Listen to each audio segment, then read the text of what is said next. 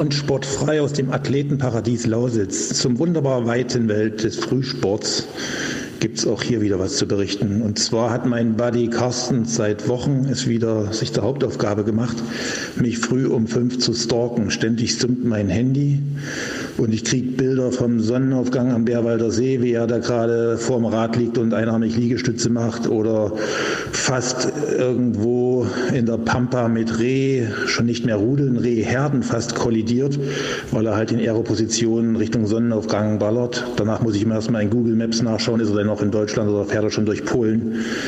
Und ähm, ja, auch sein Kampfname Plasma Blitz lässt ja eigentlich darauf schließen, entweder es ist ein hochgradig begabter Physiker à la Sheldon Cooper oder einfach crazy on sein Bike. Zweites trifft zu. Jedenfalls nervt er mich jetzt schon so lange, dass ich auch wieder anfange, an Frühsport zu denken. Und es wird Zeit, endlich wieder sich kurz nach sechs, 50 Kilometer schon in den Waden, nüchtern losgefahren, das erste Gel im Windschatten von Carsten, der natürlich vorne in Aeroposition mit 40 km/h lang ballert das erste eher Gel da rein zu pfeifen, mit klebrigen Händen noch einen Schluck nachzutrinken und dann die Lücke wieder zu schließen. Und nach zwei Stunden voll auf der letzten Rille den Typen verfluchend, sich natürlich verabreden. Nächste Woche machen wir das wieder. Das Geile ist natürlich, wenn du dann um neun zurück bist und die Familie so nach und nach aufwacht, und du schmierst dir dann schön das dritte Brötchen fingerdick mit Nutella voll. No regrets, geile Sache. Und irgendwann gibt es auch wieder Rennen, dass das Ganze auch wieder irgendwie Sinn macht. Bis dahin bleibt es ein cooler Athleten-Lifestyle, den ich jedem nur empfehlen kann. Früh, kurz nach fünf, wenn die Seen dann wieder wärmer werden, in die ersten schlaftrunkenen Karpfen zu greifen beim Graulen oder mit dem Hund halb sechs, oberkörperfrei im Stadion 800er zu ballern und das Schweiß läuft einem dann runter in die Hosen. Ach, was gibt's Schöneres, Leute? Wird Zeit, wird Zeit. Also, haut rein, wir hören uns.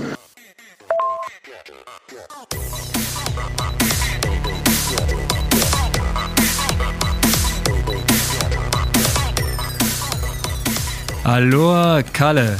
Es grüßt nicht nur Berlin und Wald-Sieversdorf. Dieses Mal grüßt auch die ganze Lausitz, insbesondere Carmens. Hello to America. How are you? Oh, I'm fine.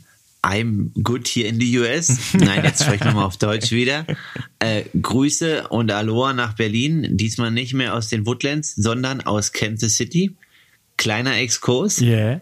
Eine Frage an dich, Konrad. Kansas City, in welchem Bundesstaat der US liegt Kansas City? Oklahoma. Nein, Nein ich habe keine Ahnung, ehrlich gesagt. Wo liegt's denn? Nee, alle denken, Kansas City liegt in Kansas, aber es liegt in Missouri und ist genau an der Grenze. Total strange, aber gut, so ist es halt. Ah, okay. Und äh, da bist du jetzt hingezogen aus den schönen Woodlands. Ich habe dich verabschieden sehen auf Instagram von deiner Ersatzfamily. Das war schon geil dort, oder? Ja, definitiv. Also jetzt die letzten Tage kamen jetzt zum Beispiel noch ähm, Patrick Nielsen und noch zwei weitere dänische Kollegen. Und auf alle Fälle Richtung St. George muss man mal schauen. Ähm, die Anfragen an die Familie gingen schon raus. Also Patrick Lange hatte schon ähm, irgendwie dem Vater oder dem Host dort geschrieben, ob er für Boris Stein noch, ähm, für Tulsa noch irgendwie was frei hätte und so weiter.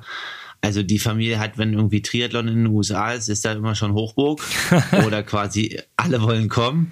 Crazy. Ähm, ja, ich denke, Richtung St. George würde ich auf alle Fälle gerne nochmal wiederkommen. Man muss aber schon gucken, weil St. George hat ja schon ein paar mehr Höhenmeter. Aber sonst war das sehr gut und ähm, ja, also eine gute Möglichkeit, sich vorzubereiten. Habe die drei Wochen sehr genossen und kommt dorthin gern wieder zurück. Yeah, du hast auch ordentlich Kilometer dort abgerissen, sah ja alles hervorragend aus. Jetzt bist du genau ähm, quasi schon in der Nähe von, vom Wettkampfort Tulsa oder wie weit ist das weg? Ich ordne mich mal ein. Genau, das sind jetzt noch so zweieinhalb Stunden. Ähm, Alright, ja. Bis Tulsa und das ist eigentlich dann ganz entspannt so. Einfach jetzt hier um die, äh, sagen wir mal, Region etwas kennenzulernen.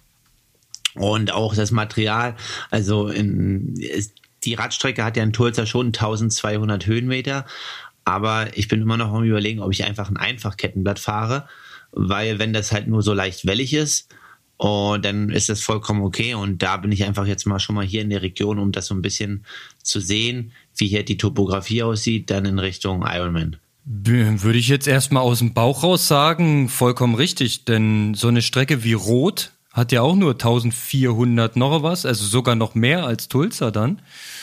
Ähm, das ist auch alles mit dem, also bis auf den kleinen harten Anstieg da in Greding, kannst du das eigentlich alles mit dem Blatt fahren? Müsste schon gehen. Genau, ja, und das ist dann die Frage und sonst, ja, geht der USA-Trip jetzt langsam, ne? Neigt sich zum Ende zu. Also drei Monate gehen schneller vorbei, als man denkt. Und auch für die Hörer dann. Wir machen weiter natürlich, dann aber aus Deutschland. Ja. Aber wir sind dann nur noch zweieinhalb Wochen jetzt.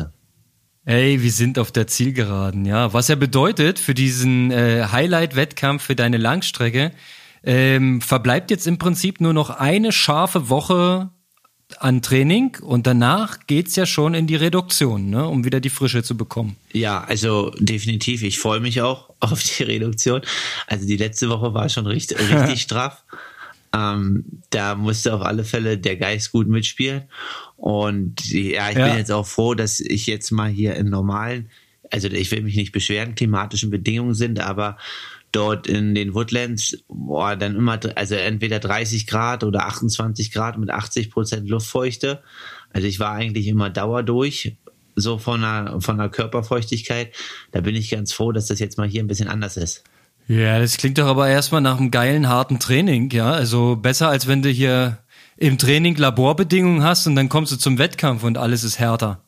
Dann noch lieber so nee, rum. definitiv. Also ist doch perfekt. Ja, auf alle Fälle. Nee, das war gut und ja, deswegen gern dahin wieder zurück und jetzt den letzten Feinstoff hüllen für den Ironman. Ja. Und der nochmal, ja, hier ähm, rückblicken, ja, ich habe ja noch das Glück und das möchte ich auch nutzen. Ich muss ja nicht um vier raus, wie unsere Kollegen hier unseren Podcast zu hören. Ja, vielen Dank nochmal für die äh, Aufklärung über Instagram und die äh, Verlinkung. Ja, also Kollege Flarowski war es also. Hat sich dann doch aufgeklärt. Der Flari, äh, alter Langdistanz, Haudegen, schon zigmal auf Hawaii gewesen. Ja, das geht halt nur, wenn man entsprechend investiert, ne? Und wenn man Family hat und das alles unter einen Hut bringen will. Sie, dann ist man eben um 4 Uhr auf dem Bock. Und wenn man dann noch Sonnenaufgänge mag, dann passt das alles zusammen. du magst eher so die Sonnenuntergänge, Konrad, oder? Ey, ich bin echt ein Sunset-Typ, ohne Witz. Also morgens ist echt hart. Zumal, wenn du einmal meinen Körper fühlen würdest am Morgen, da würdest du auch keinen Bock auf Laufen oder Radfahren haben. Nee, das verstehe ich schon. Und dann muss man ja sagen, die Lausitz liegt ja auch weit im Osten. Da geht ja auch die Sonne auf. So, ne? Wir sind ja jetzt schon weit. Ja, na also, klar. Deswegen ist das für die Jungs dort einfacher, um vier aufzustehen. Auf jeden Fall, Grüße gehen raus und wir freuen uns, ähm, euch auch zu beobachten. Nicht nur euch, alle anderen auch. Unser Strava Club ist auch wieder ein Stück gewachsen, jetzt schon über 170. Ich nenne es mal vorsichtig positiv für Verrückte oder Bekloppte kann man auch sagen, weil es geht nach wie vor drunter und drüber. Und ich sag dir, wenn du mal so einen so einen, so einen Long Ride machst, ja, so wie es mir einmal im Jahr passiert, wie es mir am 1. Mai rausgerutscht ist. Ich weiß nicht, ob du es gesehen hast. Ich habe gesehen. Ja, mit dem Sportsfreund Ries und mit dem Sportsfreund Jentsch haben wir mal eine große Runde abgezogen und bist dann richtig stolz und sagst, alter Schwede, fünfeinhalb Stunden, 160 Kilometer. Aber wenn du dann am Ende der Woche in den Club guckst und deine Bilanz ziehst, musst du trotzdem damit leben, dass es gerade mal so für Platz 38 reicht. Ne? okay, da wirst du dann wieder geerdet. Das ist dann. Ja, ich meine, ja, für andere ist das eine kurze Regenerationsfahrt, ne? Das gibt's auch. Naja, fünf Stunden, ja gut, nee, also das definitiv, das ist schon eine gute Einheit. Und aber klar, da, wie du schon sagst, da werden jetzt äh, mehr Kilometer ohne Ende abgeschrubbt und ja, irgendwie habe ich auch das Gefühl, dass durch diese ganzen Sachen so mit diesem Online-Swift und so, die Leute jetzt schon auch fitter sind auf dem Rad, wenn der früher kommt. So früher war dann immer, ja, ja, ja, ja. im April fahren die los und dann geht's so langsam los, aber jetzt äh, Ey, ich, ist im April wird schon scharf geschossen. Das war früher völlig normal, dass du ins erste Trainingslager ohne Radkilometer rein bist.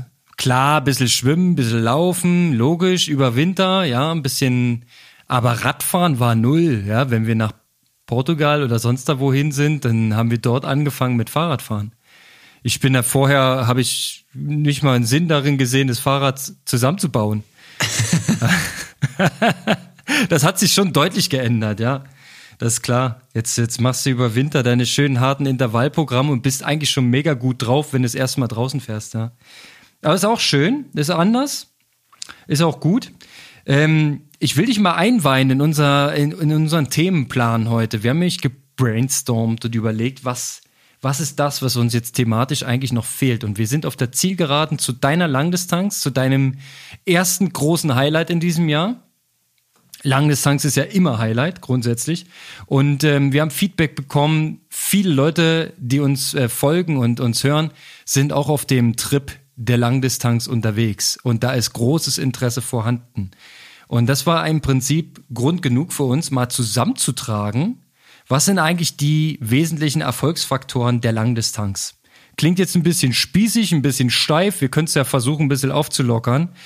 Aber es gibt so im Prinzip acht Themenbereiche, die wir so rausdiskutiert haben, die elementar sind, um überhaupt so eine Langdistanz zu schaffen, als ähm, Age Grouper, als ambitionierter Triathlet, beziehungsweise die auch relevant sind für dich als Profi, um das Optimum rauszuholen, um am Ende im Prinzip deinen persönlichen Zielstellungen da gerecht zu werden. Ja, und darüber wollen wir jetzt mal einsteigen. Das wäre so das Ding. Ja, dann äh, legen wir mal los. Was waren denn, also was sind denn, ja, fangen, wir, fangen wir einfach mal an mit einem Kernpunkt. Was wäre denn für dich der erste aus der Außenperspektive zu sagen, oh, das ist, das stelle ich jetzt mal an eins? ja, da haben wir natürlich ein bisschen diskutiert. Ähm, klar, äh, aber ich glaube, das ist der Dreh- und Angelpunkt. Das Allerwesentlichste ist natürlich, dass du gesund bist. Ja, und dass du, weil wer nicht gesund ist, kann erstens nicht zum Wettkampf. Und äh, wer nicht gesund ist, kann auch nicht trainieren und nicht regenerieren und überhaupt, das ist im Prinzip, glaube ich, der Dreh- und Angelpunkt. Und in, wenn man dir genau zuhört, was du so erzählst, so aus dem Training raus, was du so nebenbei noch machst, so mit äh, Dehnung, Physio und äh, sämtlichen äh, Stabi-Trainings und weiß ich nicht, geht ja am Ende alles nur darum, den Körper wieder in, in Gleichklang zu bringen und am Ende, so, so einfach wie es klingt, gesund zu halten, ne? Ja, ich würde sagen, so wie du sagst, gesund halten. Also ich, ich glaube ehrlicherweise, dass so Ausdauer, Extremsport ähm, ist das jetzt Triathlon, Laufen, ja, oder auch vielleicht Radfahren, ähm, dann nicht unbedingt, sag ich mal, langfristig jetzt so, also es macht schon gesund, aber eher Leistungssport ist jetzt nie gesund an sich, weil, so wie du sagst, man muss halt viel machen und erstmal irgendwie überhaupt in der Lage zu sein, dass der Körper halt stabil bleibt. Und dementsprechend ja, ist die Nachbereitung und Vorbereitung des Trainings wichtig. Und es kommt aber natürlich, da muss man auch ehrlich sein, in der Langdistanzvorbereitung auch mal zu einem Moment oder irgendwo, wo was zwickt oder zwackt. Und da muss man das halt einfach gut nur für sich einordnen. Ne? Also jetzt mit 15 Jahren Triathlon sind das ja immer irgendwie die gleichen Sachen, die jeder Athlet so als Schwachstelle hat. Und dann kann man halt das einordnen, woher das kommt. Also zum Beispiel hatte ich jetzt auch vor vier, fünf Tagen mal so ein bisschen, ähm, als ich dann den Long, Long Run gemacht habe und danach dann zwei Tage später auch wieder Tempoläufe, habe ich schon auch das eine oder andere Mal mein Schienbein ein bisschen gemerkt, ja. Mhm. Und da muss man dann halt einfach gegensteuern. Aber das ist halt auch ganz normal.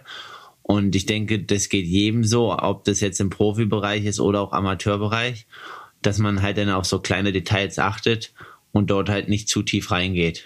Ich glaube auch, das kennt jeder. Ähm, was mir aufgefallen ist, was eine total krasse Erfahrung ist, durch dieses leidige Corona-Thema haben wir ja unser Verhalten ein bisschen geändert. Und es ist tatsächlich jetzt äh, der 15. Monat in Folge, in dem ich nicht erkältet bin. Das ist eine Serie, Ach. die habe ich nie geschafft. Ich war sonst immer drei, vier, fünf Mal im Jahr in eine Woche raus, wegen irgendwas entweder Kinder mitgebracht oder aus dem Büro was geholt oder immer mal irgendeine blöde äh, Erkältung.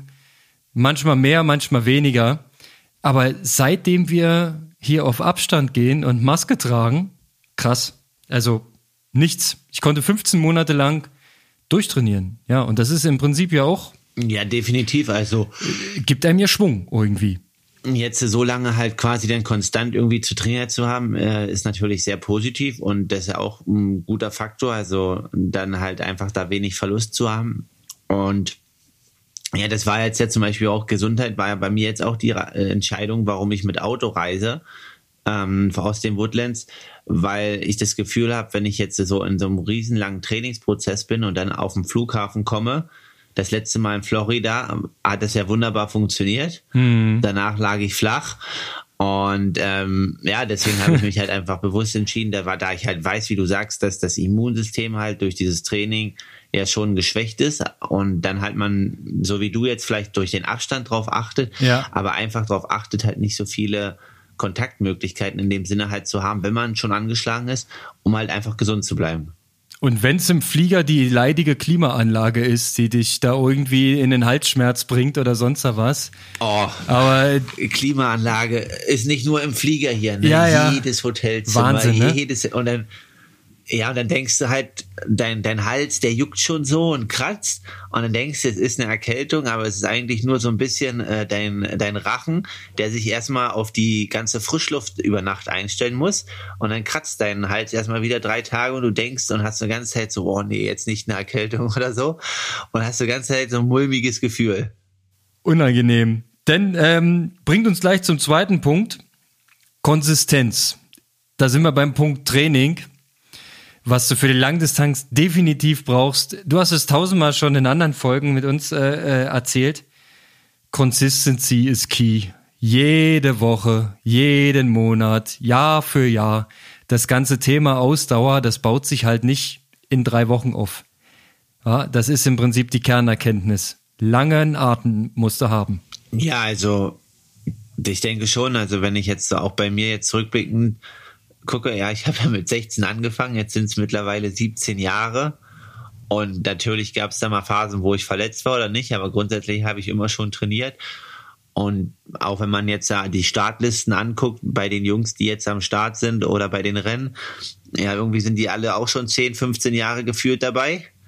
Und ja. Ähm, ja, und. Und noch gar nicht so alt teilweise, ne? Also, und trotzdem schon alle lange dabei. Genau so, ja. Und dementsprechend, wie du halt schon sagst, ist es halt nicht, dass einfach jemand so einfach kommt und dann irgendwie im Ausdauersport äh, so gleich attackieren kann. Also meist, wenn die, wenn das passiert, haben die irgendeinen Background und daher ist es halt immer nur über lange Phasen möglich. Ja, um halt dann einfach so Faktoren wie die VO2 Max, den Fettstoffwechsel und so weiter, der optimiert sich ja nicht in einer Woche oder in einem Jahr, sondern einfach über einen langen Trainingszeitraum. Genau, also das ist das eine, das haben wir gelernt. Ähm, was glaubst du ist noch wichtig, wenn man jetzt über Training, also so jetzt vielleicht nicht en Detail, wie lang der Long Run sein muss, sondern eher so ähm, global betrachtet? Ja, ich denke halt zum Beispiel, dass man immer mal gucken muss, dass man ja so äußere Faktoren mit einfließen lässt. Also das habe ich jetzt zum Beispiel gemerkt. Also in der Wärme und in der Hitze. Ich habe halt früher, ich habe erst vor einem halben oder dreiviertel Jahr wirklich angefangen, konstant mit Puls zu trainieren. Also nicht, dass ich davon mein Training ableite, ähm, aber einfach, damit ich sehe, welche, in welchen Bereichen ich mich befinde. Und das ist halt dann schon sehr interessant, ja. Also, dass bei 30 Grad halt der Puls halt einfach immer höher ist und so weiter. Und dass man dann einfach dementsprechend auch mal seine Leistung anpasst und ein Stück nach unten geht, weil du einfach viel, viel müder bist und dann langsamer regenerierst. Also klar ist es halt Wärme, aber wenn der Motor mal überhitzt ist, dann ja, kriegst du dann halt nicht mehr so einfach kühl. Und das ist einfach so ein Training, wo ich sage, ist halt, denke ich, wichtig, eine, eine clevere Steuerung äh, hinzubekommen zwischen End- und Belastung und auch die Bereiche zu treffen. Und ja, der Meister da drinnen in dieser Sache ist, glaube ich, schon Frodeno, ne? Da brauchen wir uns nichts drin vormachen. Der ist wahrscheinlich in einigen Themen äh, meisterlich unterwegs. Also ich folge ja auch, was er so von sich gibt und da habe ich nachher noch mal einen Punkt, wo ich ihn mir auch notiert habe. Aber klar, ähm, Training, da kommt man natürlich auch ganz schnell zum Gedanken an den Trainer, ähm, weil der große ganze Plan, der dahinter steckt, der muss natürlich auch stimmen. Ne? Du hast jetzt schon viele Sachen kurz angerissen, VO2 Max oder wie funktioniert der Fettstoffwechsel oder wann trainiert man jetzt ähm, seine oder senkt man seine Laktatbildungsrate, Stichwort Schwellentraining. Also es braucht schon eine Struktur. Ne? Also vielleicht nicht mehr so, wie wir früher im Studium gelernt haben, bei der klassischen Periodisierung, das ist so eine Vorbereitungsperiode, eine und dann gibt's eine Übergangsperiode und nee, die gibt's ja erst nach dem Wettkampf, eine Wettkampfperiode. Also das war ein bisschen zu starr, das System. Ich glaube, da ist man heute ein bisschen, bisschen dynamischer dran. Gerade wenn ich jetzt bei dir beobachte, du trainierst ja eigentlich, glaube ich, seit zig Monaten durch, ne? Also du hast ja keine Saisonpause im klassischen Sinne gemacht, weil ja auch keine Wettkämpfe so richtig stattfanden. Also. Naja, also ich, ich möchte so, also grundsätzlich ist dieses Modell, glaube ich, überaltet. Also das liegt einfach erstmal darum, dass man, dass irgendwie die nordischen Länder das so vorgelebt haben und der internationale Wettkampfkalender, wenn er so wie jetzt ist, halt keine Pause mehr kennt. Und ähm, ja, es heißt jetzt ja, was warten wir schon mal irgendwie so, wie du sagst, keine richtige Pause, so zwei, drei Wochen auf unstrukturiertes Training. Aber ja, klar, also es geht eigentlich schon das ganze Jahr weiter, um dort halt nicht so viel Abfall zu ähm, bekommen. Ja, da erinnere ich mich auch an ein altes Zitat von Armstrong.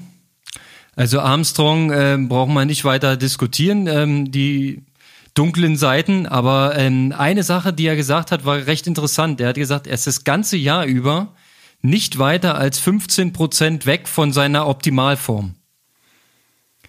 Und das ist, das ist natürlich eine Aussage, das passt natürlich nicht mehr so richtig zu, ich mach mal zwei Monate Übergangsperiode und mach mal gar nichts mehr und versuch mal 10 Kilo zuzunehmen. Das ist dann so ein bisschen Ulle-Style gewesen, ne? Ja, genau. Obwohl sich bei dem wahrscheinlich eher so zwangsläufig ergeben hat. Aber klar, wenn du Winterbilder von Ulle gesehen hast, dann waren es mehr als 15 Prozent weg von der Topform.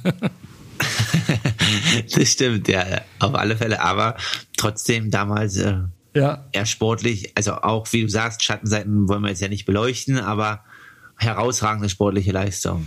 Genau, also halt mal fest, Training braucht halt eine, eine Struktur und idealerweise eine Philosophie, die man dann am Ende auch durchzieht. Ja, ähm, da gibt's ja verschiedene Trainer, verschiedene Konzepte. Da wollte ich gar nicht jetzt ins Detail einbiegen, sonst wären wir hier in einer Stunde nicht fertig. Ne, aber ähm, das ist ein Riesenthema, Training. Also da findet man noch einen Haufen Informationen. Äh, äh, das ganze Internet ist voll. Nur weiß man halt nicht, wer hat recht. Das ist halt das Ding.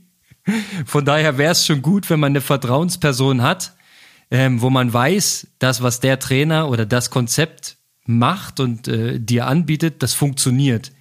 Und dann muss der Athlet eigentlich Vertrauen haben und das ganze Ding so umsetzen, wie es geplant ist. Und dann weiß man ja erst, wie gut es wirklich war. Ne? Aber wenn man dem keine Chance gibt, sondern wild trainiert, wie man denkt, dann hat man meistens schon verloren. Ja, definitiv. Also eine Struktur und ich glaube auch, dass so speziell in dann Ausdauersportarten das echt schwierig wird, das selber zu handeln. Also ich glaube halt, dass man, also man hat ja einmal die subjektive Sicht auf sein Training und dann kann man ja versuchen, so objektiv zu sein, wie man will, aber wenn es dann irgendwie wirklich in Langdistanzvorbereitung ist, wenn dann die Subjektivität und Objektivität so ein bisschen miteinander verschwimmt, dann wird es schon schwierig. Also so wie du sagst, dass jemand von außen, dem man vertraut, das große Ganze dort im Blick hat, ist, denke ich, schon wichtig. Ja, und vor allem immer mal drauf schaut. Ne? Man hat ja heutzutage die Möglichkeiten, hier die Trainingseinheiten miteinander zu teilen, die ganzen äh, Begleiterfassungen wie Herzfrequenz oder irgendwelche anderen Metriken, die man da heutzutage alle mitnimmt. Da kann der Trainer heute ganz entspannt sich einloggen und damit draufschauen und dir dann in, im Prinzip frühzeitig entweder ein Stoppschild hinhalten oder mal sagen, da geht noch ein bisschen mehr, du kannst ruhig. Also das ist ja immer so, das Zug und Bremse in dem äh, Bereich bewegen sich ja die Trainer. Ja, es ist, ist auf jeden Fall ein weites Feld, ist sehr spannend und ich muss sagen, ich habe jahrelang komplett ohne Trainingsplan und natürlich ohne Trainer ähm, einfach Sport betrieben und hab's auch so ungefähr getroffen, so dass ich zumindest für meine Verhältnisse, für meinen Körper und meine Möglichkeiten gute Ergebnisse rausgeholt habe. Aber ich muss sagen, so einen Plan zu haben und einen Plan zu verfolgen, das hat natürlich auch äh, immense Vorteile. Man kann sich mental ein bisschen zurücknehmen und sich darauf verlassen, dass zumindest der Aufbau strukturiert ist. Und wenn man sich im Wesentlichen an die Inhalte gebunden fühlt, dann läuft man zumindest nicht komplett aus dem Ruder oder ähm, in die, in die Unform. Ja, das funktioniert schon und ja, gutes Ding auf jeden Fall. Aber ich glaube, der wesentliche Punkt ist, ähm, was wir ganz am Anfang hatten, die Konstanz über viele Jahre. Gerade wenn du jetzt an Langstrecke denkst, wie viele Leute mich auf der Langstrecke beim Laufen überholt haben, die einfach gar nicht mal so fit aussahen wie ich, die viel älter waren als ich, aber die einfach viel, viel härter zu, gewesen zu sein scheinen. Aber wahrscheinlich ist das einfach über die Jahre äh, alles reintrainiert in den Körper, dann kommt die Erfahrung noch dazu und dann bringen die das halt auf den Punkt. Ja, und vielleicht waren die auch alle morgens um vier Radfahren und saßen um neun am Frühstückstisch. Und ich war es eben nicht, ne? Vielleicht das der Unterschied. ja, wir, wir werden es nicht erfahren. Also es wäre ja mal eine, eine gute Studie für die Sportmacher. Ja. Dann äh, beim ersten europäischen Ironman, jetzt in 2021. Kommt da einer? Wie lief die Vorbereitung? ähm, ja, also es kommt schon bald einer. Ich weiß zwar nicht war, wie und was, aber ähm, Ironman UK findet am 4. Juli statt. Oh, das ist ja dann quasi ähm, auf der Langstrecke der Saisonöffner. Ich habe jetzt gehört hier die Challenge, oh, schlag mich tot, Regione. Ja, findet äh, auch statt am Wochenende? Ja, mit, mit äh, Kienle am Start habe ich irgendwo am Rande wahrgenommen und freue mich, dass es wieder Rennaction gibt. Ja, also genau. ich sag mal jetzt, Europa zieht so ein bisschen nach und ich sag mal, ja, vielleicht in Deutschland, das dauert vielleicht noch mal ein bisschen länger, aber die anderen Regionen machen es ja jetzt schon vor. Jo, so sieht's aus. Ähm, bleiben wir mal bei unserem kleinen Thema des Tages, die Erfolgsfaktoren der Langdistanz. Wir haben jetzt Gesundheit, wir haben Training. Was denkst du aus deiner Sicht ist der nächste Big Point? Ähm, ja, ich denke halt, das geht ein bisschen her mit dem Training, also ist die Regeneration, dass man quasi ja. das, das, den Umfang und das ganze Training auch halbwegs verkraftet und dass es halt auch ankommt beim Körper. Und dass man nicht jeden Tag irgendwie halbtot im Bett liegt. Riesen, Riesenthema im Age-Group-Bereich. Weil stell dir mal dein Leben vor, sagen wir mal, mit einer halben Stelle noch und vielleicht mit zwei Kindern. Also. Wäre schon spektakulär. Bei voller Stelle brauchen wir gar nicht weiterreden. Naja, das ist interessant. Ich hatte ähm, vor Corona, also auch bevor wir uns dann, nicht vor Corona, nach Corona, also in dem ersten Jahr, wusste jetzt keiner, wie das so weitergeht und da ging es auch um das Thema Regeneration und dann hatte ich halt, also ich habe ja mein Lehramtsstudium beendet, habe aber das Ref noch nicht gemacht und habe meinen Trainer damals gefragt, ob er glaubt, dass ich, ähm, wenn ich jetzt, äh, wenn jetzt noch so ein Jahr, anderthalb Jahre kommen, wo hier nichts geht und so weiter, wenn ich jetzt ins Ref gehen würde, ob er glaubt, dass ich das Training und die Regeneration mit ähm, so ja 20, 30 Stunden Ref in der Woche hinbekommen würde. Ähm, auch wenn wir das dann ein bisschen runterschrauben und das andere alles ein bisschen zu kurz kommt, ob ich da glaubt, ich könnte mich noch sportlich weiterentwickeln. Und das war eine ehrliche Aussage. Er meinte, ähm, wenn wir Glück haben, halten wir das Niveau. Glaubt da er ja, nicht, er denkt, ja. er es fällt ab. Und ähm, ich muss es aber selber für mich entscheiden. Und das ist halt so, wie du sagst, ja. Also das ist halt immens, was das alles ausmacht der Alltag und die anderen Dinge, die drum anstehen, weil das meiste, was, was wir auch schon wahrscheinlich in anderen Podcast-Folgen hatten, ist, dass die Altersklassenathleten ja meist es schaffen, das Training durchzuziehen. Da können wir gleich wieder den Schlüssel ziehen zu unseren Kollegen nach Kamenz. Der schafft ja sein ja. Training, ne? Aber wenn der um vier aufsteht, der geht ja nicht um acht schlafen. Und wahrscheinlich eher nicht. So, nee. Genau. Und da sind wir dann halt bei den sechs Stunden oder fünfeinhalb Stunden Schlaf. Und die sind dann halt, ähm, ja, also mental, ja. mental mega stark, aber irgendwo fehlen die halt, ne?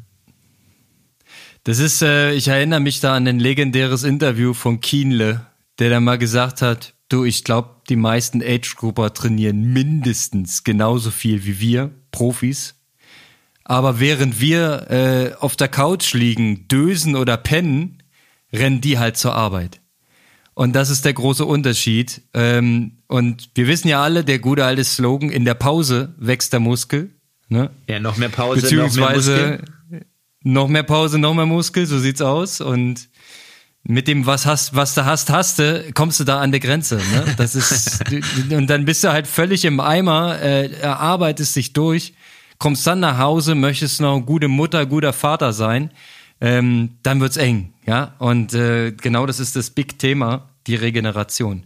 Ich glaube auch, dass das wirklich ein, ein Schlüsselthema ist. Also ich Im, beim Profi genauso wie beim Age Grouper. Ja, also ich denke halt zum Beispiel, wenn das so in eine finale Vorbereitung geht für einen Altersklassenathleten auch, ja, ist es vielleicht sogar sinnvoll, die letzten vier Wochen oder fünf Wochen oder lass es sechs Wochen vor einer Langdistanz irgendwie äh, zu sein, dass die dann versuchen, nur halbtags zu arbeiten.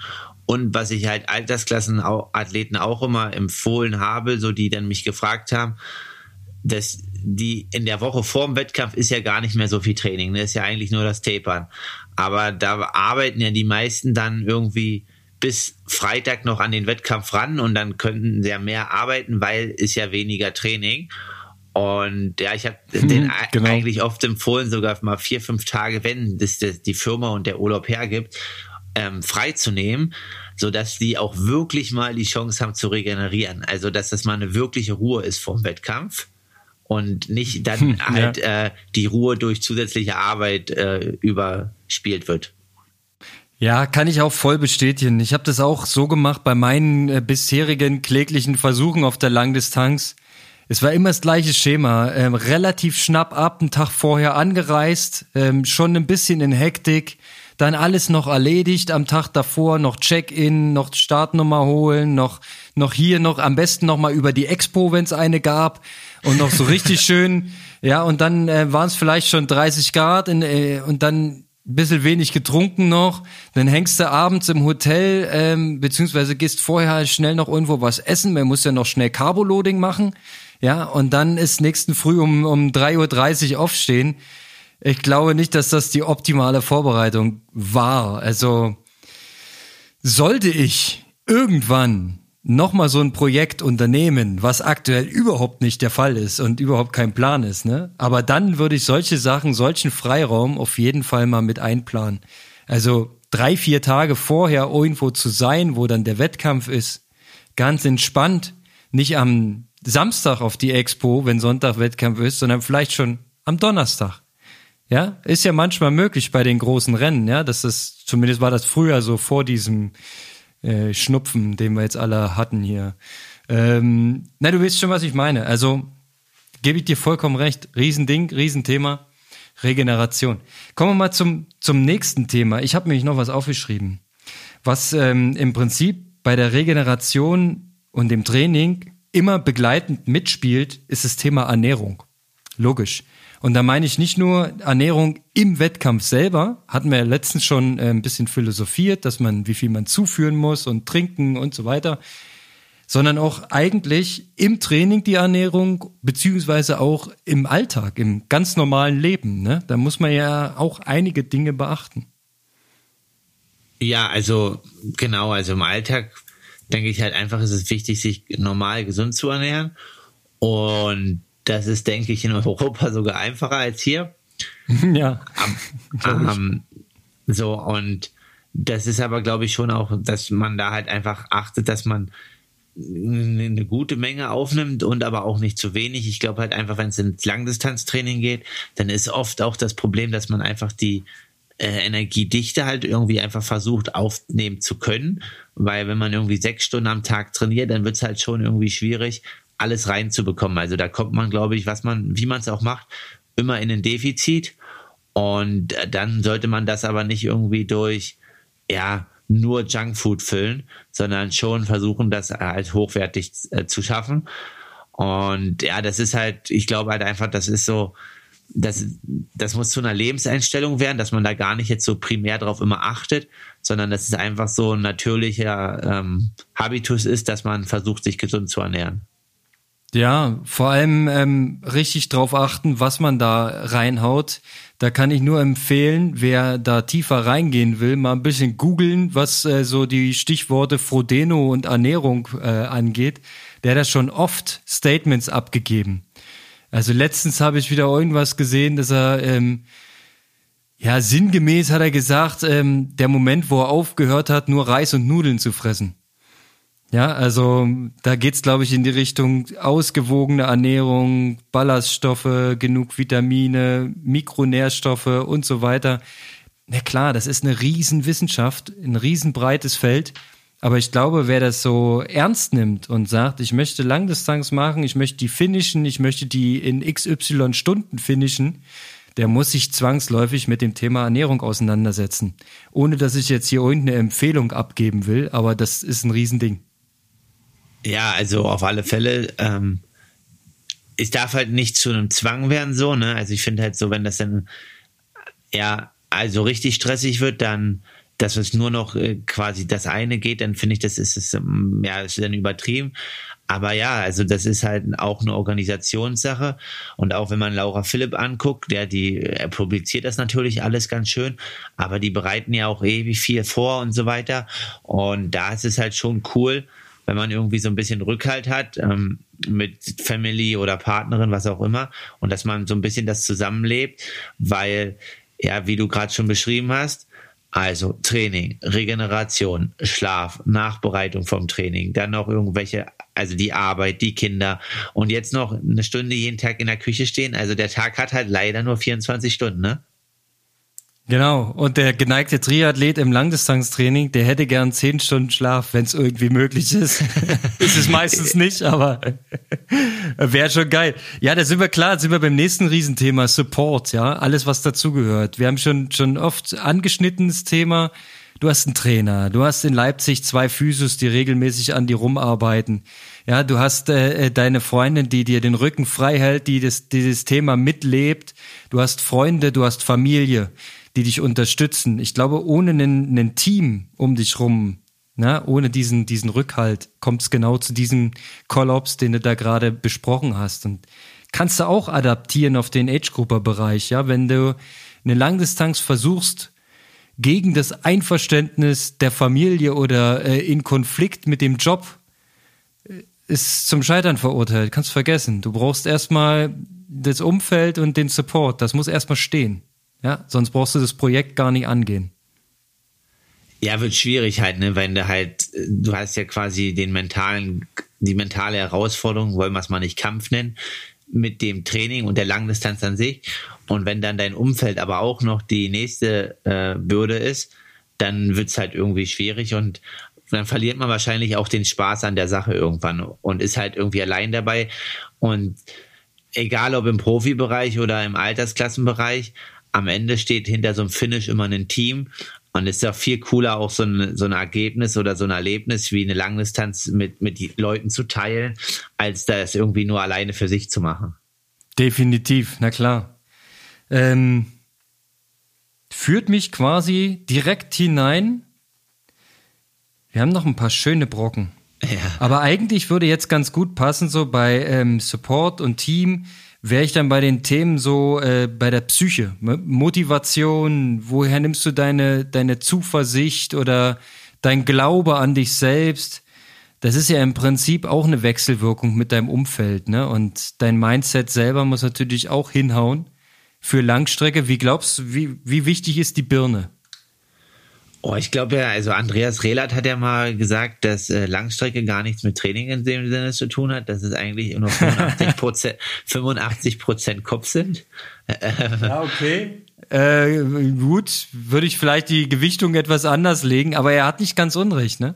So, und ähm, ja, ich glaube schon, also, dass wenn du und also du musst schon motiviert sein, um Langdistanztraining zu machen und auch Zuversicht haben, um das Rennen zu bestehen. Und sonst wird es halt schwierig.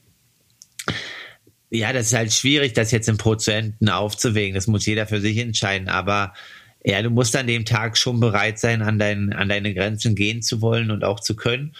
Und ja. Also mir tut's jetzt eigentlich ganz gut, dass gar nicht so lange im, im Vordergrund, im Fokus zu haben, weil sonst würde mich das, also stresst mich das. Also nicht, dass ich nicht mich da auf das Rennen vorbereiten will, aber ich denke jetzt nicht jeden Abend, wenn ich schlafen gehe, an das Rennen. So, also mir reichen da eigentlich so ein, zwei Tage vorher, weil sonst stresst mich das zu sehr. Aber motiviert bin ich natürlich immer, weil ich das große Ziel dahinter sehe. Und deswegen ist das Motivationsproblem jetzt nie irgendwie da. Aber klar, also ich gebe jetzt auch schon zu, jetzt, es gab auch Tage, wo ich dachte, boah, jetzt sind noch mal vier Stunden, viereinhalb Stunden Rad. Ich bin schon richtig müde. Das wird jetzt richtig zäh. Ja. Aber du weißt halt, wofür du es machst. Und äh, ich glaube, das Charmante ist gerade in deiner Situation, du hast ja ein Enddatum, ein vorläufiges, ja, wo dann der Wettkampf ist. Und du bist jetzt gerade auf der Zielgeraden. Stelle ich mir jetzt motivational eigentlich ganz gut vor. Also jeder weiß, dass diese drei Wochen, die du da jetzt gerade als Langdistanzblock eingeschoben hast, kann man ja auf Strava anschauen. Ähm, das ist schon ein Brett. Ja, das ist schon, da brauchst du schon wie du schon sagst, ähm, den Kopf und die Motivation, sich dann nochmal vier, viereinhalb Stunden auf deinen Sattel zu setzen, obwohl du eigentlich schon breit bist. Aber hey, darum geht's, ja. Und wenn du das im Training durchziehst, dann sind eigentlich deine Karten für einen Wettkampf schon wieder besser. Ja, definitiv. Also am Ende ist ja der Wettkampf irgendwie nur die Belohnung. Und dann, also man will ja auch nicht an der Startlinie stehen und unvorbereitet sein. Also deswegen ist das Motivationale dann gar nicht so der Punkt. Aber ich gebe schon zu, ich freue mich auch mal wieder in Europa nicht out and back zu fahren, sondern mal eine ja. Radrunde zu fahren. Oh ja, eine schöne Runde. Ich könnte hier äh, eine empfehlen. Schau mal, 1. Mai bei mir auf Strava. Sehr, sehr genau. schön. Und dann auch vielleicht gern mal mit dem einen oder anderen Begleiter. Also ja. Immer ähm. alleine Solamente, drei Stunden, vier Stunden, das ist natürlich, aber deswegen bist du auch immer so schnell fertig, ne? Also die, das Tempo ist natürlich immer straff bei dir.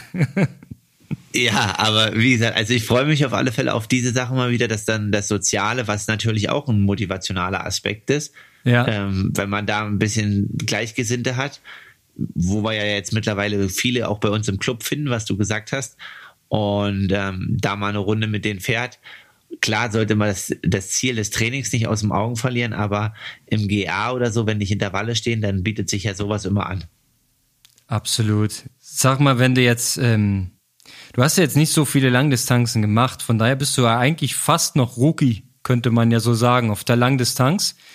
Äh, wenn du dich jetzt reinversetzt an den Morgen des Rennens, ist es eher Angst oder eher Freude? oh, es ist äh, schon Anspannung und so, aber naja, schon Freude. Aber es ist jetzt nicht so, dass du sagst, so vom Gefühl her, okay, jetzt musst du die ganze Zeit all in gehen. So, es ist so schon, okay, ich muss jetzt gut schwimmen, solides Schwimmen haben und dann ist es halt erstmal irgendwie zwei, drei Stunden die Zeit auf dem Rad absitzen und konzentriert zu sein. Und ähm, ja es ist dann eher Zuversicht und Freude und sagen, okay, jetzt geht's los. Aber es ist ein anderes Renngefühl als auf einer olympischen Distanz und als auf einem 73. Kann ich, kann ich genauso bestätigen, weil eigentlich, wenn du die Langdistanzstrategie richtig umsetzt, richtig im Sinne von für dich persönlich optimales Ergebnis, dann kann ich wieder einen Loder äh, zitieren, der sagt, Ironman, das ist eigentlich nur rumsitzen, abwarten und dann den Halbmarathon hart. der letzte Halbmarathon, der ist das Rennen. Ja, da wird's entschieden. Ja, und so ganz so weit weg ist er dann natürlich nicht. Natürlich gibt's Nuancen, ja, und Attacke hier, Attacke da, gehst du mit, gehst du nicht, wie ist die Strategie, was machen die anderen, Logo. Aber am Ende ist es so, haushalten, haushalten, haushalten und abwarten, bis auf den Moment, wo es dann zählt, wo dann wirklich abgerechnet wird. Also ich kann mich ähm, erinnern, erste Langdistanz, die ich gemacht habe, 2004 in Moritzburg, ganze 51 Starter. Und es war Start früh morgens in diesem Tümpel, du kennst ihn. Ähm, und wir standen da. Nee, also ich kenne ihn, aber ich war noch nie in Moritzburg am Du musst Start. unbedingt da mal rein in den Tümpel, weil das ist kein Schwimmen, sondern das ist mehr Krabbeln durch den Schlamm herrlich. Aber ich finde es trotzdem geil. Also Kulisse ist natürlich Kulisse, ne? Ähm, jedenfalls, es war bei uns, wir waren im Prinzip drei Protagonisten, die sich der Langdistanz dort gestellt haben. Und es war Angst. Und es war keine Vorfreude, es war die pure Angst vor einem langen, langen, elendig langen und sehr, sehr harten Tag. Aber ich glaube, was uns deutlich unterscheidet von deiner Ausgangsposition ist, wir waren nicht vorbereitet auf das, was da kommt. Und ich glaube, wir haben es tief im Innern auch gewusst, dass wir nicht vorbereitet sind. Also nur weil du einmal 180 Rad gefahren bist, äh, bist du ja noch kein Langdistanz-Triathlet. Ja, also wenn ich meinen äh, Wochenumfang da von dem von der Trainingsvorbereitung angucke im Nachhinein, das war ganz, ganz, ganz, ganz viel zu wenig, um da eine solide Performance. Und vor allem fehlte die Konstanz, die Konsistenz und äh, die Zeitdauer der Vorbereitung. Das waren irgendwie nur, ich habe da glaube ich erst zweite oder dritte Jahr überhaupt Triathlon gemacht. Von daher, ich glaube, ich hätte Bock drauf, mal richtig gut trainiert, einen, einen Langdistanz-Triathlon anzugehen, weil ich glaube, dann kommt eher Vorfreude. Ja, und dann, äh, Bock aufs Rennen, ja. Konrad, dann, Anfang Juli Lanzarote noch. Das ist ein guter Einstieg. Nee, zu kurzfristig. Ich habe nicht auf Langstrecke trainiert. Ich bin äh, eher so kurz bis mittel. Okay. Das, das kann man jetzt nicht mehr umswitchen. Da kann ich auch, äh, ich kann ja auch keinen Trainer fragen, weil ich keinen habe. Ich habe Trainingsplan von der Stange, aber der funktioniert. Der ist okay. gut. also gut, äh, und vor allem würde mir jetzt, glaube ich, die Motivation dazu fehlen. Nee, ist ja auch nicht mehr so viel Zeit. Nee, nee, das Lanzarote, dazu braucht man, äh, dazu, also ich war auch noch nie da, aber es soll ja einer jetzt der Herr. Geht überhaupt nicht. Ey, hier sind null Hügel, ja. Also wir waren ja jetzt im, im brandenburgischen Land bei Micha unterwegs. Ähm, da kam mir dann tatsächlich noch die ein oder andere Welle. Aber die hat mir de deutlich aufgezeigt, ähm, ein Berg hochfahren ist nochmal was anderes. Musste trainieren, musste üben. okay, ja, das ist auch im Alter, ne, Erkenntnis kommen immer wieder neue dazu. Immer wieder, man lernt nie aus, ja. Ne? Vor allem, dass es in Brandenburg einen Karl-Marx-Kopf gibt. Ich dachte, ihr wart in Chemnitz. Nee, nee, nee, nee, das war in Neuhardenberg war bis zur Wende hieß das Ding Marxwalde. Nee, genau. Ja, auch viel was gelernt. Und wir haben halt den kleinen, den kleinen Marx besucht, wegen unserer Chemnitzer Historie und der Verknüpfung zum Chemnitzer Nüschel, zum Original. Ah, okay. Aber äh, wir waren nicht in Chemnitz, nee, wir waren in Brandenburg. So genau hast du meine Strava-Runde angeschaut, alles klar. Bitte nochmal 1. Mai, Kalle, ja? Ja. Bei mir auf dem Profil oder bei Micha oder bei Alje und dann wirst du genau sehen, was wir gefahren sind. Waren 160 Kilometer. Meine längste Radtour seit 2015. Und wie viel kommt's? Nein, null. Okay. Also es war ein diszipliniertes GA-Training. Was denkst du? Achso, ich dachte, ihr habt ja, du kannst ja auch selber welche anlegen dann. genau. Kannst du, muss ich, muss ich noch machen, muss ich noch nachsetzen, damit ich irgendwo Erster bin. Nein, alles gut. Ja. Kalle, Erfolg, Erfolgsfaktor der Langdistanz. Ich mag irgendwie unseren Titel nicht. Vielleicht benennen wir es nochmal irgendwie um. Äh, Riesenthema ist noch Material. Triathlon ist jetzt nicht unbedingt easy, ne? Ist nicht nur Joggen. Da muss man schon ein bisschen was haben an Zeug. Wir haben mal eine, eine eigens eine Folge gemacht mit dem, was hast du, was hab ich, äh, wer hat wie viel dafür bezahlt und so weiter. Ich müsste mal raussuchen, welche Folge das war, aber das findet man noch mal bei uns ähm, auf Aloha Kalle. Aber Material ist natürlich logisch. Ähm, sowohl der Age-Gober als auch der Profi, für den ist Material eine, eine entscheidende Größe. Ja, also definitiv ist auch hier, ne, wenn man, fangen wir mal an, gut schwimmen ist dann klar mit Neo oder Speedsuit, das ist, denke ich, alles ähnlich und ähm, auf einem guten Niveau, aber beim Fahrrad macht dann die Aerodynamik auf 180 Kilometern schon viel aus ja. und da sollte man schon alles optimieren, was geht und ich denke aber, da haben wir ja neulich schon drüber gesprochen, wie und was. Aber es muss man halt auch auf das jeweilige Wettkampfprofil dann anpassen. Auf der Langdistanz ist dann die Leistung natürlich eine geringere. Und dann muss man halt gucken, auch welche Übersetzung man fährt, ähm, ob man die Position auf dem Fahrrad so überhaupt 180 halten kann oder ob der untere Rücken danach halt auch sagt, okay, äh, ciao Bella, das war's für dich heute. Ja. Also Fra Franz Löschke hat ja immer quasi bei seinen Ironman-Starts äh, erstmal die Black Roll ausgepackt in der Wechselzone. Ja. Und mal ein bisschen erstmal den unteren Rücken mobilisiert. Alle haben gedacht, was soll das? Aber gut, er es war damit immer relativ gut vorne unterwegs. Ähm, Wenn du danach eine 246 rennst, war es nicht so blöd. Genau. Und ähm, ja, das ist halt der Punkt, was jetzt interessant ist, wo ich auch gestern noch ein Gespräch hatte. Das ist jetzt vielleicht gar nicht so das, worauf du hinaus wolltest, aber ähm, es ist, dass ich mich, mir noch die Frage stelle und ich habe es auch noch nicht final beantwortet, ist Marathon, Ironman, Carbon-Schuh oder nicht Carbon? Oh, mhm. Weil ähm, ja, es gibt ja so Tendenzen, die sagen, wenn man halt ermüdet ist, Und meine, da kommt halt irgendwie nächste Woche eine, eine Publikation von meinem Trainer raus, vom, auch vom IAT, wo alle deutschen Läufer halt so sagen, ja. im Marathon, dass sie irgendwie bei Kilometer 30 richtig müde werden und den Schuh gar nicht mehr halten können. Und das ist ja im Triathlon noch mal ein bisschen was anderes, weil ja. wir steigen ja eigentlich schon müde vom Fahrrad und da ist die Frage, ob der Schuh denn eigentlich dich denn nicht nur hindert hinten raus und dir gar nicht mehr so viel Vortrieb gibt. Also ich habe die Frage für mich noch nicht final geklärt, aber das ist dann ja auch, ja, also wie ja. auf dem Fahrrad, ähm, überwiegt jetzt mein Komfortgefühl oder ähm, überwiegt jetzt quasi die Carbonplatte, die mich mental halt schneller macht im Schuh. Und eine Sache, Socken ziehe ich auf alle Fälle an. Also die gibt's. ja, also das ist natürlich jetzt nochmal ähm, eine neue Facette in der Materialfrage.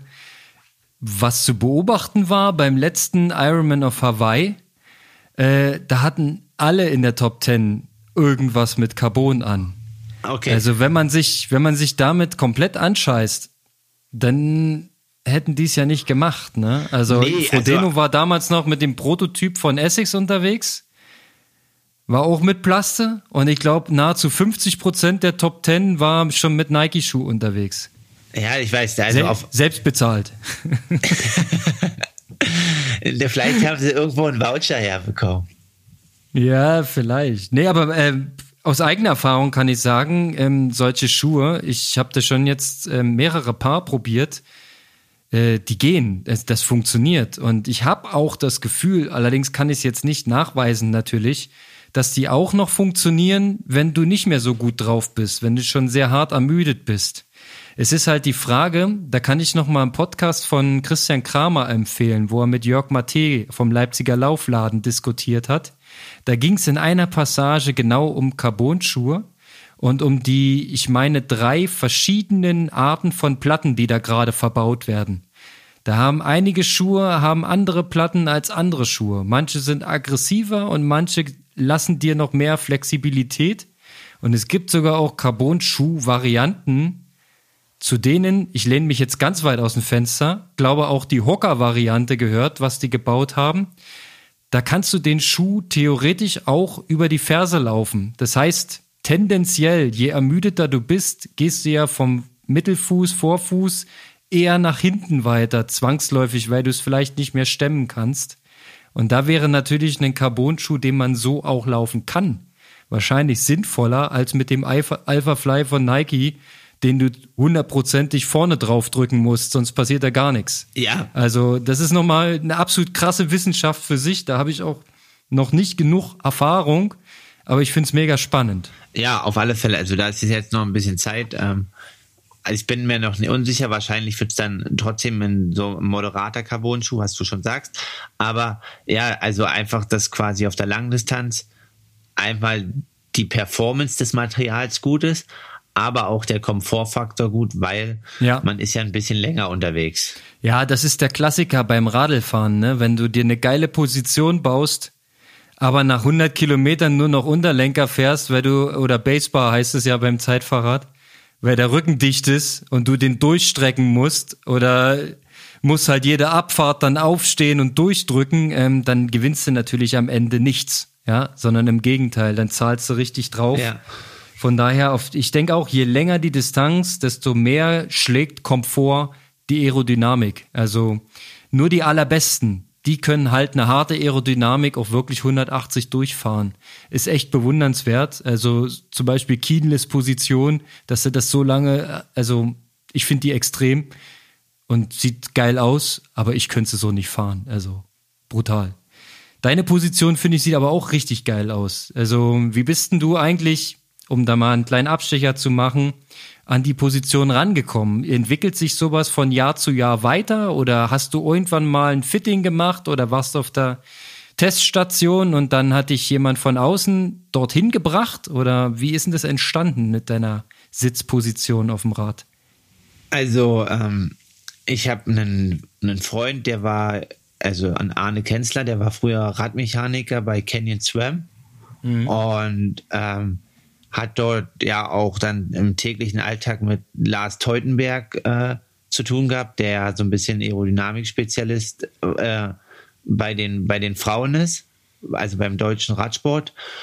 Und ähm, dem, mit dem bin ich halt einfach auf so ein Industriegebiet gefahren. Vier Stunden und dann haben wir halt einfach immer wieder Runden gedreht. Er hat Fotos gemacht, Videos gemacht, hat dann das an sich angeschaut und hat halt gesagt, hier, da und so vom Gefühl her. Und dann haben wir halt einfach geguckt. Also ich war mal mit meinem Simplon-Rad auf der Bahn, mit dem Canyon-Rad war ich noch nicht auf der Bahn. Aber dieses im Feld hat mir definitiv sehr viel gebracht. Und dann haben wir quasi die Position erstmal so gehabt, drei, vier Monate. Und vier Monate später haben wir das dann nochmal gemacht, um das ein bisschen aggressiver zu machen. Und aber einfach, dass man sich mal dran gewöhnt. Und da sind halt auch neue Erkenntnisse für mich hinzugekommen. Ja, ich war ja früher so der Typ, okay, die höchste Überhöhung, die es gibt. Ähm, und waren wir alle, logisch. Genau, aber das ist ja gar nicht mehr der Fall, weil das Problem ist, wenn du so eine hohe Überhöhung fährst, dann kommen deine beiden Schulterblätter oben raus, links und rechts. Und das heißt, dass du deinen Rücken gar nicht zwischen die Schulterblätter fallen kannst und dass es alles eine Fläche ist, sondern dass die beiden Schulterblätter immer als der eine Höcker oben drauf stehen. Und wenn du aber mit deinem Lenker vorne ein Stück höher gehst, also mit deinen Aerobars, dann kannst du deine Schulterblätter dort ein Stück absenken und dann ist der Rücken eine Fläche. Also die höchste Überhöhung ist nicht immer jetzt noch das Beste. Und ähm, das ist, ja, denke ich, ganz interessant und individuell. Und ich möchte auf alle Fälle nochmal einen Bahntest machen. Ich denke aber, bevor man einen Bahntest macht, sollte man das erstmal im Feld machen, weil auf der Bahn fährt sich das schon deutlich anders als draußen irgendwie auf der Straße. Und irgendwie kennt ja jeder in seiner Umgebung ähm, eine ganz gute, ja, nicht befahrene Strecke man muss sich halt einfach nur Zeit dafür nehmen und ich denke, dass man ja irgendwie schon Leute braucht, die davon ein bisschen Ahnung haben und einen Blick dafür.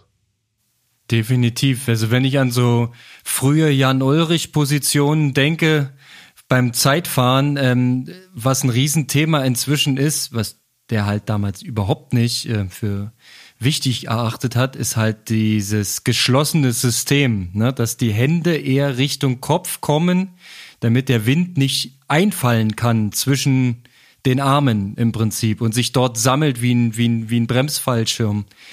Ich weiß nicht, wie ich es einfacher beschreiben soll, aber du weißt ja, was ich meine. Ja, Ulla hat. Ne, also du musst es irgendwie vorne zu haben und Ulla hat es halt vorne massiv offen der gehabt. Der Vorderrad falsch rum also weiter der offen. Vorderrad falsch rum eingebaut. Ja, das war auch egal. Das, das waren nur 18 Watt. Das ist kein Problem.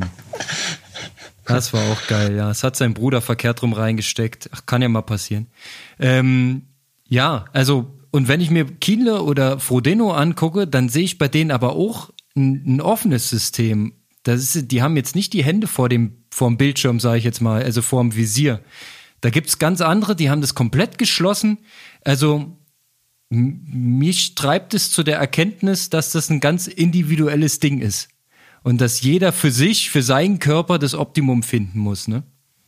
Genau, also ich denke halt schon, jeder Körper ist da unterschiedlich und äh, wie du schon sagst, da kann man jetzt, äh, natürlich gibt es so gewisse Anhaltspunkte, aber äh, also äh, ja, dieser einmal dieser Aerodynamikfaktor vom CDA-Wert, dass der niedrig ist, aber auch bei Toni Martin hatte man ja damals das alles sehr, sehr stark optimiert, aber dann ist man wieder zurück in seine alte Position gegangen, weil er halt einfach 40 Watt mehr treten konnte. Ja. Und die Aerodynamikverbesserung hatten 20 Watt gebracht, aber so war es dann halt trotzdem 20 Watt mehr mit schlechterer Aerodynamik, weil er einfach die Kraft nicht aufs Pedal bringen konnte. Ja. Und äh, dementsprechend muss man da immer Nutzen und Aufwand abwägen und das halt schon individuell betrachten. Und dann denke ich, ist halt auch schon wichtig, äh, eine gewisse Zeit in dieser Position zu trainieren. Definitiv. Also wer das mal testen möchte, und den Luxus genießt, über Watt-Messsysteme zu verfügen, der kann ja mal entweder Rennrad mit Zeitfahrrad die Wattwerte vergleichen bei ähnlicher Belastung oder wenn nur am Zeitfahrrad meinetwegen Wattmesssystem ist, dann kann man sich das gerne mal auf der Rolle spannen und kann mal versuchen, entweder die Intervalle, die auf dem Programm stehen, äh, auf dem Basebar zu fahren mit entspannter Sitzposition und dann in der zweiten Runde oder umgekehrt äh, die Intervalle dann mal in Zeitfahrposition zu fahren. Also mir ist aufgefallen, es ist natürlich schwerer, die Intervalle in Zeitfahrposition zu fahren, aber das muss man trainieren. Und nur wenn es dir gelingt, in annähernd die gleichen Wattwerte auch in der Zeitfahrposition zu bringen, hast du ja am, am Ende den Vorteil, den du haben willst. Das ist jetzt dein Toni Martin Beispiel, ne? Wenn du die, die Kraft einfach nicht aufs Pedal kriegst, aber die Position geil ist, ja, dann nutze die Position halt nix. Am Ende schlägt die Leistung, ja, und dann kommt noch der Komfort ins Spiel. Also man sieht alleine das mit dem Radlfahren und der Aerodynamikposition, das ist schon allein äh, ein, ein Riesending. Und beim Material im Triathlon gehört ja eigentlich noch viel mehr dazu, ne? Aber wir wollen es mal nicht ausufern lassen. Also die Frage, welchen Helm, die können wir ja nochmal zurückstellen. die mit dem Helm, die klären wir nochmal später. Genau, die mit dem Helm oder welches Kettenblatt oder welche Laufräder, auch ein Riesending. Ähm, ja, bei den Schuhen waren wir schon kurz, bei den Neos gibt's auch von bis. Na klar kann man auch eine einfache Wärmeschutzpelle anziehen für 199 Euro. Aber man will ja natürlich auch irgendwo immer das Optimum rausholen und spart dann vielleicht doch nochmal einen Monat länger oder zwei und versucht dann doch ein besseres Modell abzustauben. Aber Material ist ein Riesending und am Material hängt im Prinzip mein letzter Punkt, den ich auf dem Zettel habe und das ist die Kohle. Ja, was du da du musst ja für diesen Sport tatsächlich ein bisschen Geld ausgeben. Also das Budget ist ähm, sowohl für dich als, als Profi ähm, ein wichtiges Thema. Ich meine, das ist für dich ja ein kleines Business. Du versuchst Geld einzunehmen, um deinen Lebensunterhalt davon zu bestreiten, um deinen Sport zum Beruf zu machen.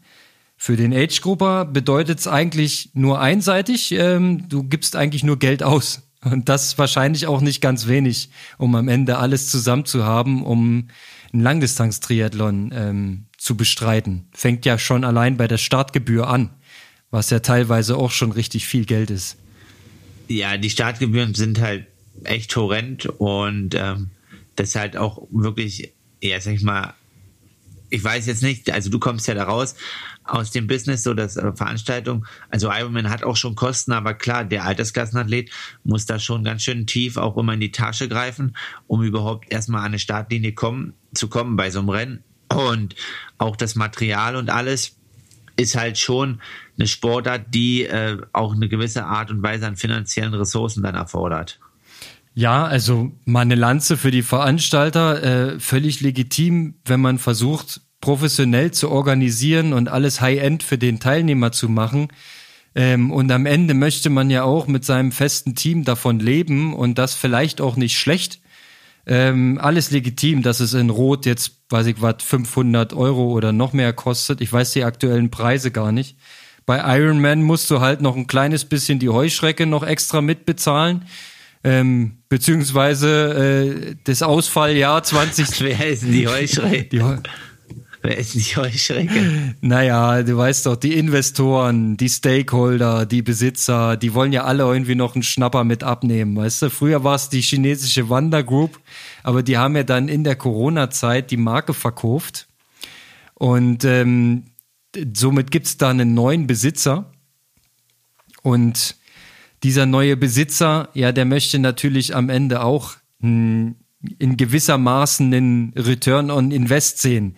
Von daher ähm, bezahlst du da natürlich immer ein klein bisschen mit. Wenn du jetzt so einen lokalen Wettkampf ähm, bestreitest, da kannst du davon ausgehen, dass da zumeist ein Verein hintersteckt, ja, dass da viel Ehrenamt mit eingebracht wird. Deswegen sind einfach da die Preise auch geringer und ja, für den Age-Grupper oder den Hobby-Triathleten wesentlich erschwinglicher. Also ich nehme zum Beispiel gerne an lokalen Wettkämpfen teil, weil ich es geil finde, dass es die gibt und dass die überhaupt gemacht werden. Ja, und äh, zum anderen ist es natürlich auch ein bisschen kosteneffizienter. Wenn ich jetzt das ganze Haushaltsgeld auf den Kopf kloppe, ja, dann ver verschlechtert sich ja auch meine interne Argumentationsposition. Konrad, du musst auch mal ein bisschen Risiko machen. Nur wer Risiko geht, kann auch später dann richtig groß rauskommen. Nein. Ja, aber trotzdem, ähm, ähm, am Ende ist es ein wesentlicher Faktor, ja. Also, und wenn es um Zeiten geht, wird der Faktor natürlich immer größer.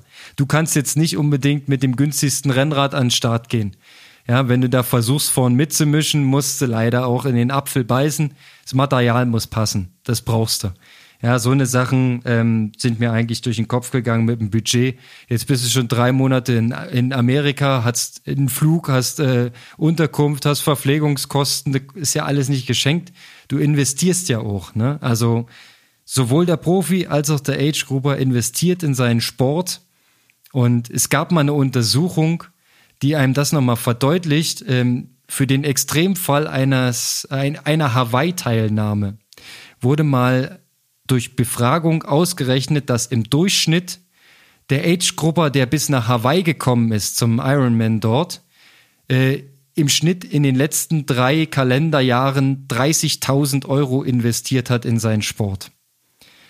Und das ist natürlich eine Summe, ähm, da wird einem natürlich schwindlig, ne? Im Schnitt bedeutet fürs Material, für Trainingslager, für Qualifikationswettkampf und dann am Ende für die Reise. Du musst da ja auch hin. Das kostet ja auch ein bisschen was, ne? Also ist schon Triathlon mit Ambition ist schon eher so ein so ein Sport für Leute, die sich's leisten können. So unangenehm wie das klingt, aber ist schon hart. Also das kostet Kohle. Naja, ich hoffe, dass das natürlich, so wie du sagst, dass es auch Leute, die dann halt, also vor allem in der Jugend, dass es halt dann vielen ermöglicht wird, das machen zu können, ja, so dass halt auch Talente dann nach oben kommen.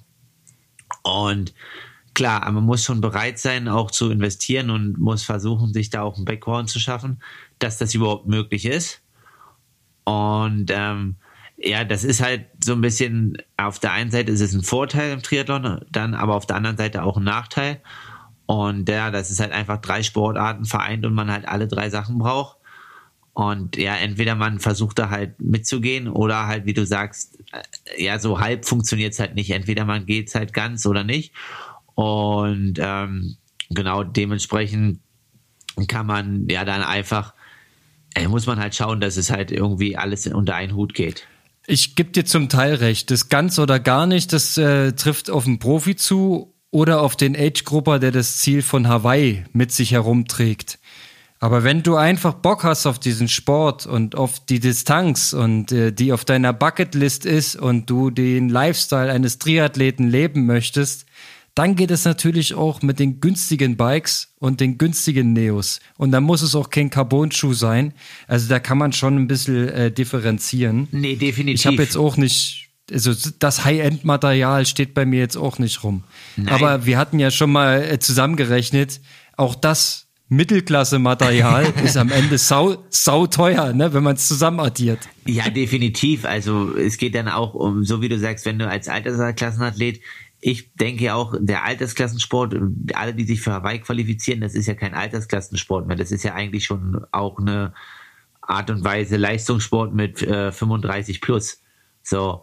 Locker, und, locker, ja. Also, und ähm, da kann man, aber wenn man jetzt anfängt mit Triathlon und erstmal irgendwie Lust hat, was zu machen oder auch ein Ironman, da kann man den auch mal mit Straßenrad machen. Ich hatte früher auch kind, als Kind auch mal die Vision, irgendwie mal ein Triathlon mit so einem Citybike zu gewinnen.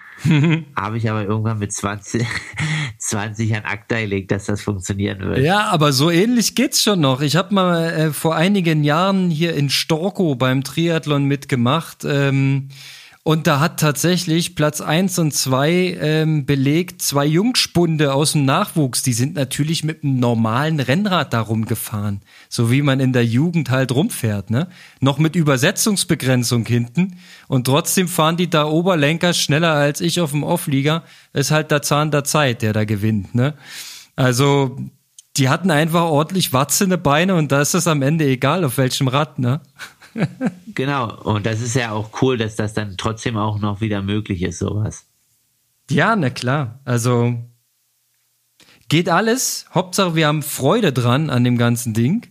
Und ähm, ja, dann sind wir mit den, mit den wesentlichen Punkten eigentlich durch, aus meiner Sicht. Und wer das alles unter einen Hut kriegt, der hat erstmal einen Managementpreis äh, für sich ähm, verdient und auf der anderen Seite gute Chancen, eine Langdistanz erfolgreich gemäß der eigenen Zielstellung zu bewältigen. Und genau das ist dein Plan für Tulsa am 23. Mai, richtig? Genau, ein bisschen Zeit haben wir noch. Jetzt mal jetzt hier nicht äh, ja. die, die, den Druck aufbauen. Nein, alles gut. Ähm, ich fühle mich fit und ähm, jetzt kommen noch mal ein paar gute Tage.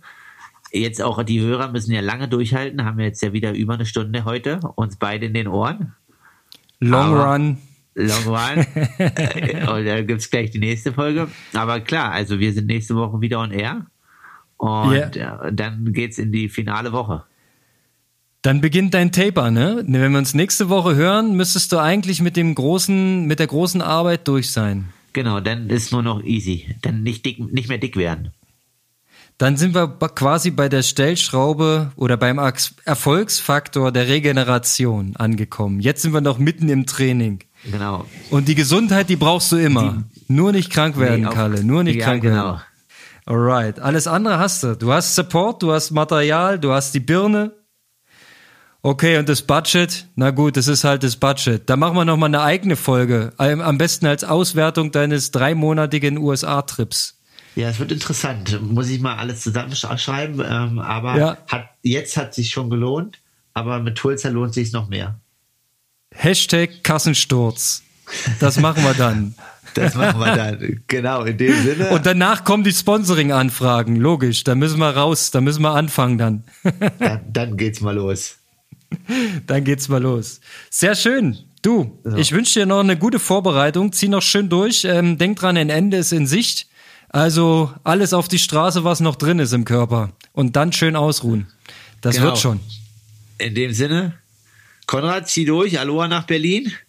Und äh, mach die Trails unsicher. So wird es immer alles unsicher. Die Straßen, die Trails, nur die Schwimmhallen sind safe.